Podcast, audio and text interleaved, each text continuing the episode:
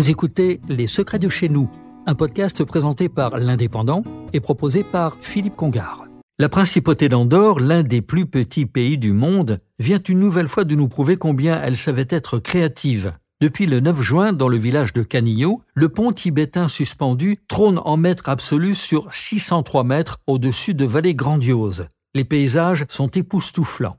Il aura fallu trois ans et un budget de 4,5 millions d'euros pour construire ce pont qui devient l'un des plus longs au monde. Large d'un mètre, les visiteurs se croisent et ne peuvent être qu'émerveillés par un tel spectacle. C'est à bord d'un bus officiel que les touristes pourront se rendre vers le pont avec quelques centaines de mètres à pied à parcourir avant d'y arriver. La volonté de la paroisse d'Ancan est de faire connaître la principauté d'Andorre à travers ces paysages trop souvent ignorés des touristes.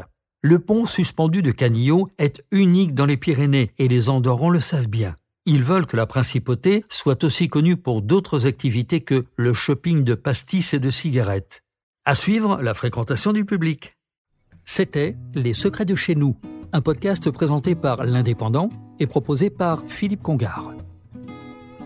Retrouvez cette émission et toutes nos productions sur Radio Indep et en podcast sur l'indépendant.fr, nos réseaux sociaux et votre plateforme de streaming favorite.